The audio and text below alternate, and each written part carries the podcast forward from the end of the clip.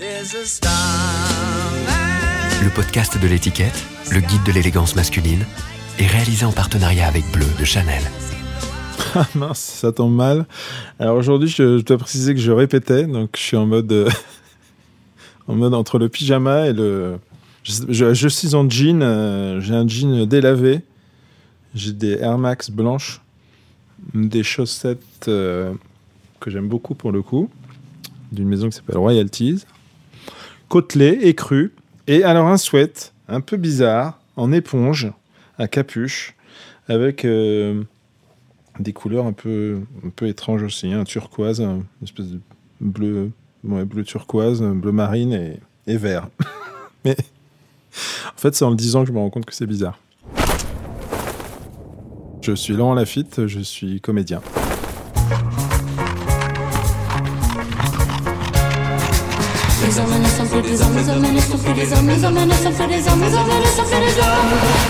Habitude, le podcast du magazine L'étiquette. Mon père était très élégant et il était fasciné par les, acteurs américains des années 40, 50. Donc il était dans une élégance euh, un peu. On pourrait rapprocher de, de, Cary Grant ou James Stewart. Euh. Et il aimait beaucoup euh, les, coupes, les coupes anglaises. Et il faisait très attention à ses, vêtements, notamment à ses souliers. Euh, donc euh, oui, j'ai toujours, euh, j'ai toujours vu mon père avoir un rapport aux vêtements et à une forme d'élégance très classique. Et, ma mère a toujours été très, oui, très féminine, apprêtée. oui, oui, ça a été, ça a été un. C'était pas un sujet du tout, mais il, suffisait d'observer pour pour se rendre compte que c'était quelque chose qui était important quand même. Mon père commentait pas mal euh, les, costumes des, acteurs. Euh, je, l'entends, oui, reparler de, de, de, Cary Grant, de Stewart, de, Philippe Noiret, de, des gens qui, qui trouvaient élégants, euh, de Marielle. De... Donc forcément, j'ai associé, ça me permettait d'associer des vêtements à ce qui pouvait être une notion d'élégance. Et puis il m'avait, il s'était fait faire un, costume chez un, tailleur qui s'appelle Pape.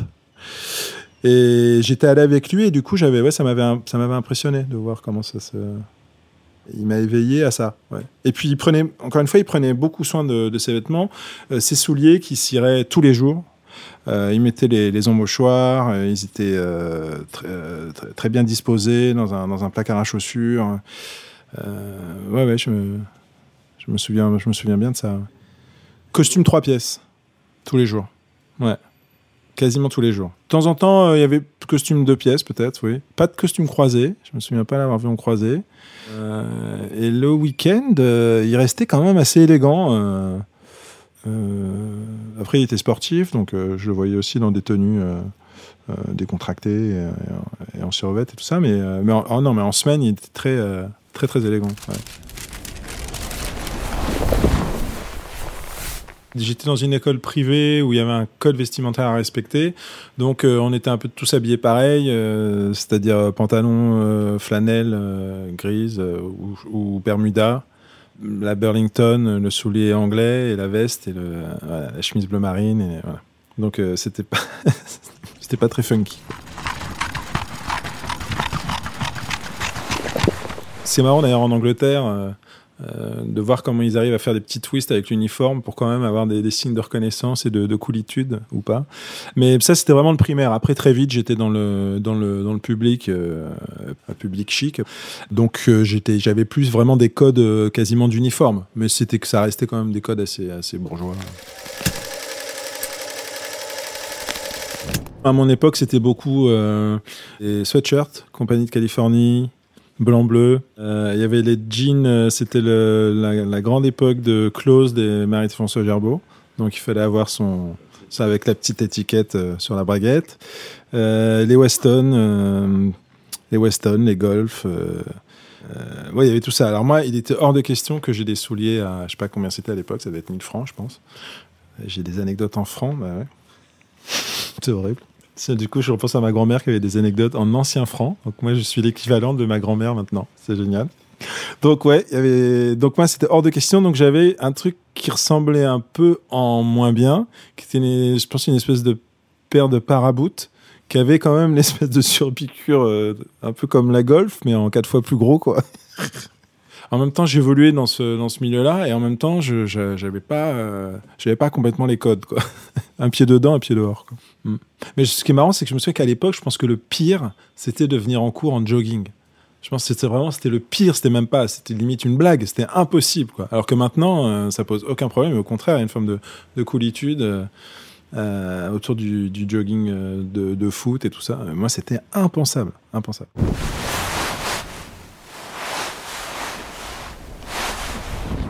La semaine, j'étais plutôt avec les bourgeois du 16 et le week-end, on avait une maison de campagne dans un endroit qui s'appelle le domaine de Cléris qui est un truc en fait euh, un peu à une espèce de village à l'américaine qui a été construit dans les années 70. Et là-bas, c'était plutôt très sentier. Du coup, c'est vrai. Et du coup, la, la semaine, j'étais chez, chez, mes, petits bourges cathos, et le week-end, j'étais avec euh, mes potes plutôt plutôt euh, juifs pieds noirs ou fils et filles de juifs pieds noirs. Donc pas du tout la même ambiance. Là, on était beaucoup plus compagnie Californie, blanc bleu et, et, et Gerbeau. Et du coup, c'était marrant parce que moi, j'avais vraiment ce mélange de deux formes de, de culture en fait. Mais c'était, un mélange, un mélange euh, très, très chouette, quoi.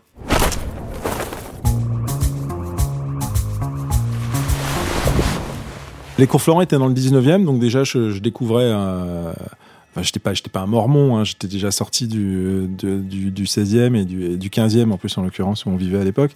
Donc, j'étais un, gars de Paris, quoi. Donc, je, connaissais quand même, mais c'était pas des endroits où je traînais, quoi. Et là, euh, je me retrouvais tous les jours euh, à Crimée, dans un quartier, un quartier qui peut être un peu, un peu chaud. Il y a des, y cités là-bas qui, euh, qui sont un peu en opposition et tout ça. Donc, je découvre déjà tout un milieu plus street, quoi, et même hip-hop, parce que c'est le début, c'est le début du hip-hop en France. Et donc je sens ça euh, très fort là-bas.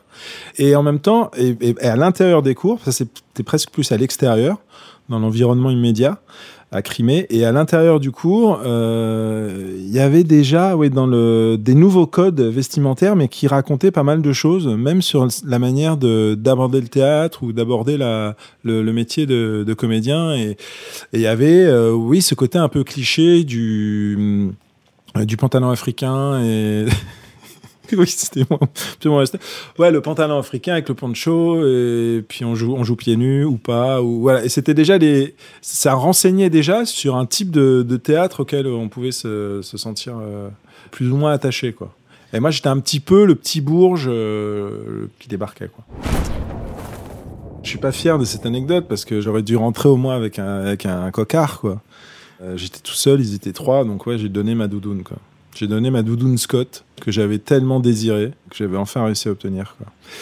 Et c'était l'époque des pins aussi. Donc j'avais mis des pins partout dessus et j'ai pensé gagner du temps en enlevant les pins un par un, en espérant que je sais pas, il y aurait un flic qui débarquerait ou au moins quelqu'un qui, euh, je pourrais dire, je suis en train de me faire agresser quoi. Mais non, personne n'est venu, donc j'ai enlevé mes pins un par un, mes 20 pins un par un. L'humiliation jusqu'au bout. Et après, j'ai donné ma doudoune. Euh, C'était une doudoune en, en plume, euh, assez classique, mais par-dessus, il y avait une espèce comme, euh, comme, un, comme un gilet, comme un, gilet de, veste, un veston, quoi, euh, en cuir, par-dessus, à, pression. il suffit de faire une recherche Google, je pense, pour. En, dans classe mannequin, je me souviens que les vêtements, alors que pourtant c'était quand même un peu le sujet, quoi, pour moi, correspondait pas du tout à ce que j'imaginais ou à ce que je pouvais percevoir du monde de la mode, quoi. Je me souviens pas trop comprendre ce qu'on nous faisait porter, quoi.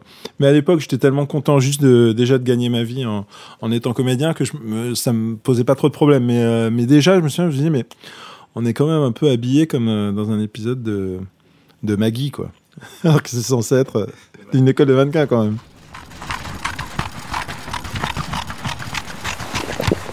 Je me suis jamais trouvé euh, beau, je me suis jamais trouvé moche. Je sais pas comment dire, une espèce de ouais.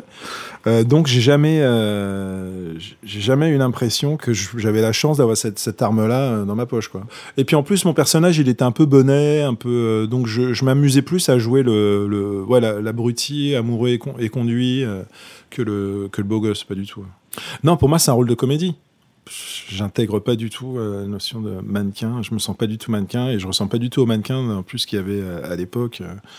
Donc euh, non, non, je... Parce que maintenant, les, mecs sont très très minces et très jeunes, mais à l'époque, ils étaient plutôt musclés et moi, j'étais très maigre, donc je correspondais pas du tout au canon de beauté des mannequins de l'époque. C'est vrai que le costume, c'est une étape euh, très importante dans la construction du, personnage, dans la rencontre avec le personnage. Mais euh, après, ça, dé ça dépend des. Enfin, il y a des rôles sur lesquels ça va vraiment modifier euh, la démarche, le port. Euh, surtout pour les, films d'époque. Je me souviens que sur, euh, sur Au revoir là-haut, on avait pas mal discuté des matières, des, coupes, et puis on avait décidé aussi que c'était un, c'était un, personnage qui était un peu en avance sur son temps, qui était plus influencé par les modes anglaises, les mélanges de motifs, de, de couleurs qui, faisait, se faisait peut-être pas encore vraiment en France euh, à la fin de la Première Guerre mondiale. Donc, euh, on s'est amusé avec ça et, en, décidant ça, on crée une forme d'assurance qui participait à, l'arrogance du bonhomme. Donc, euh, tout ça ça, se construit, ça, s'empile et, ça, participe énormément à la caractérisation du personnage.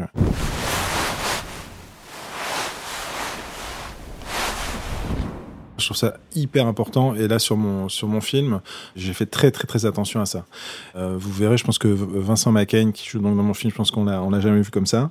Euh, il a sa, sa, vieille barbour, euh, sa petite chemise à carreaux, son 501 un peu trop, un peu trop droit, qui a été mal raccourci, et, et ses, mocassins Bordeaux. Ça, c'était très important.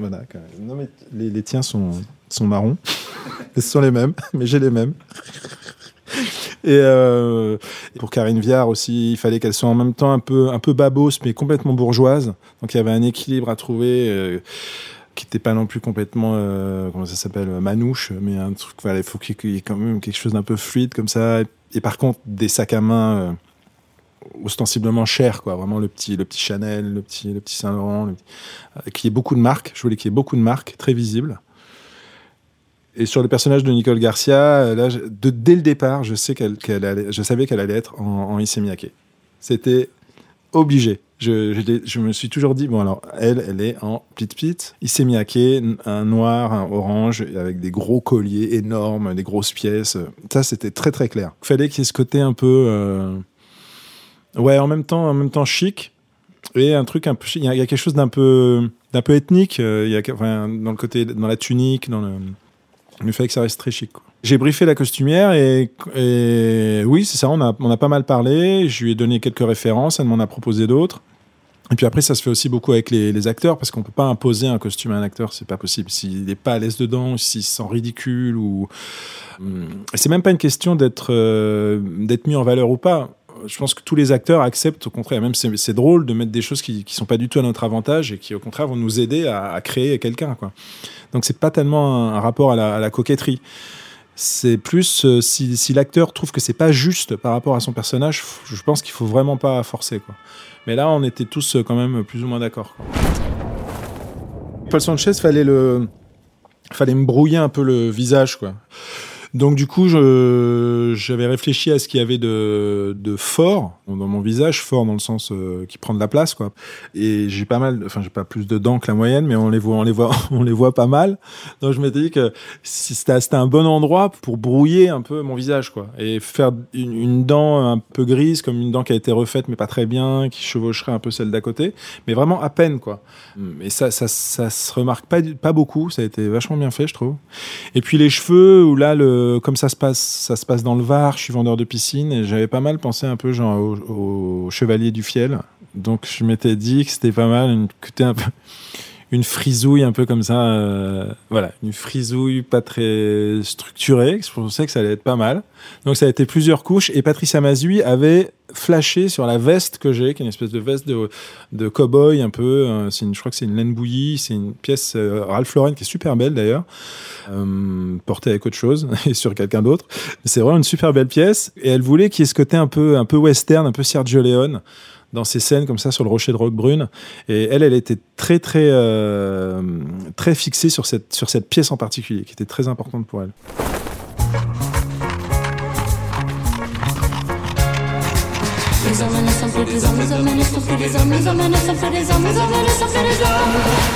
Habitude, le podcast du magazine L'étiquette.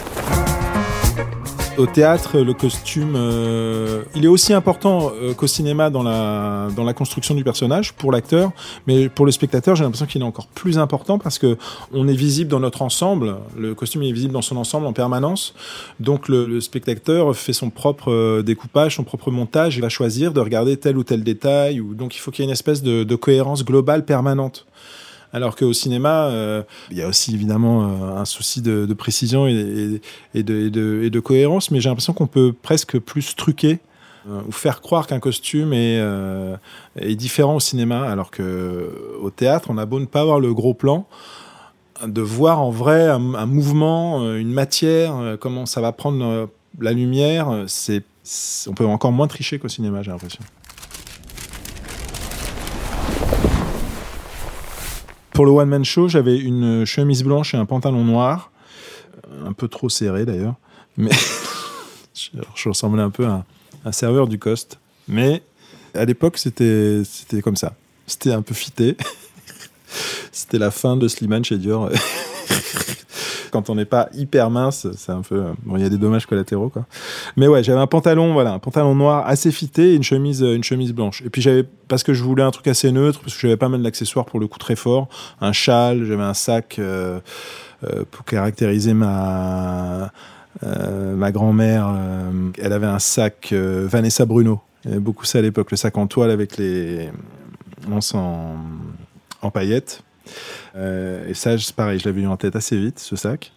Et puis j'avais une coiffe, j'avais une coiffe à plumes de meneuse de revue, quoi. Donc là, c'était super fort. Donc il fallait autour qu'il y ait rien, quoi. Au pied, j'avais des souliers noirs. Alors d'où ils venaient, je sais plus. Euh, si, j'avais des souliers noirs Dior. Les souliers noirs un peu pointus là qui se faisaient à l'époque. Ouais, Slimane.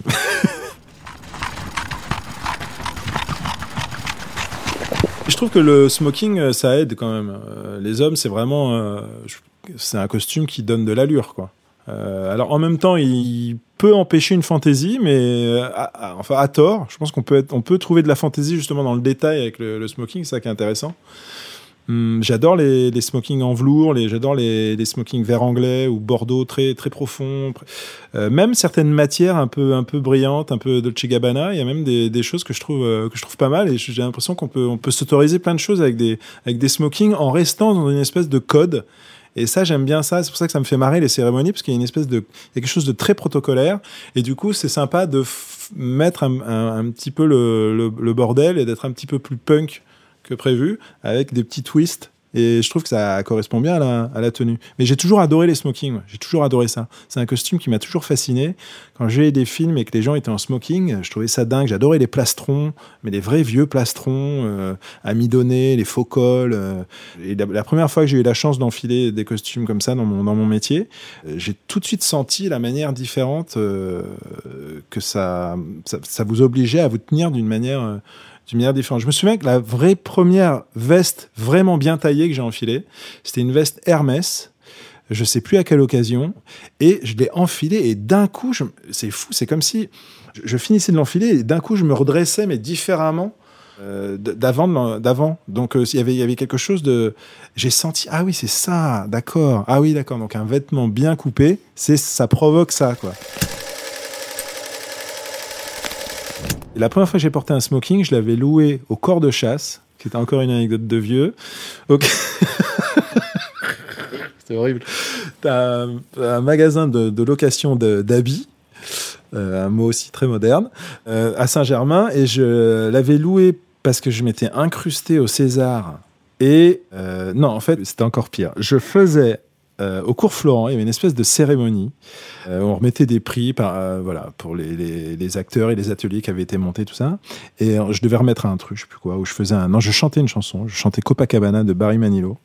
Et j'avais donc prévu, pour que ça fasse un peu Barry Manilow, une, veste blanche, un smoking, mais veste blanche. Et je crois que le lendemain, ou quelque chose après, il y avait les Césars auxquels je m'étais incrusté. Et je sais pas pourquoi d'ailleurs, absurde, un truc qu'on fait quand on a 19 ans, quoi en pensant que c'est important. Et j'y suis allé et j'étais le seul à avoir une veste blanche. Et j'étais incrusté au Fouquet's, au dîner de Fouquet's, que évidemment j'avais pas de place assise. Donc j'étais debout en veste blanche. Et à un moment, je sais plus si c'est Gérard Jugnot, j'ai plus quelqu'un qui, m'a fait du signe en me demandant du pain. Me demande... Et là, je me suis dit, ouais, d'accord. Bon, on va dire que c'est la veste blanche. On va dire. Et que la vengeance sera terrible. Mais euh, voilà, là, j'ai appris ma leçon. Je me suis dit que bon, euh, faut aller euh, là où il faut, quand il faut. Et je suis rentré chez moi. Et j'ai rendu le smoke au corps de chasse le lendemain.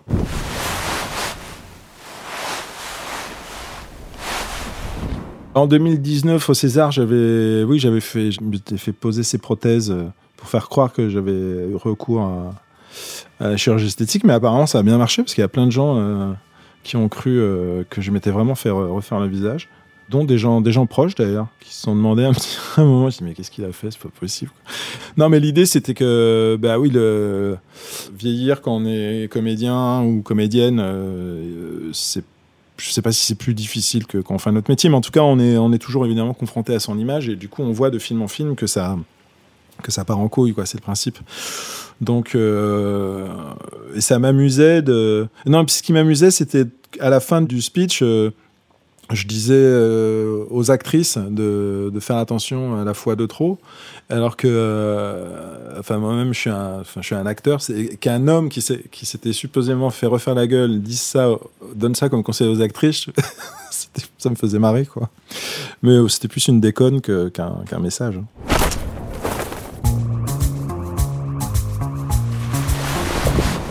Je la porte de temps en temps, moi, dans la vie, même quand j'ai pas besoin pour un rôle. J'aime bien, j'aime bien avoir la moustache de temps en temps. La première fois que je l'ai portée, c'était au théâtre pour euh, une pièce qui s'appelait Le Jour du Destin, qu'on jouait au Théâtre Montparnasse avec Michel Aumont et Malavoie, et qui se passait euh, euh, sous Franco en Espagne, et j'avais, j'avais la moustache. Je- crois que c'est la première fois.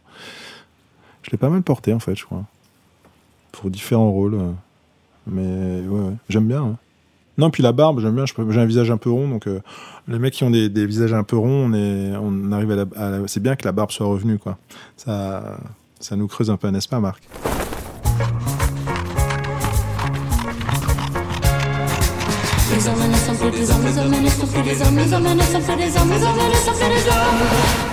Habitude, le podcast du magazine L'étiquette.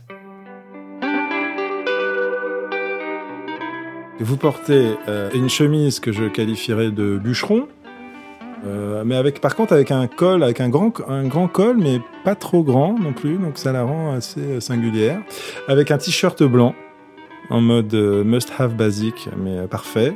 Parfaite, bonne longueur à la taille, et le col pas trop, pas trop ouvert, pas trop large, c'est parfait. Avec un jean, je dirais une coupe un peu carotte, non? Euh, Entre droite et carotte.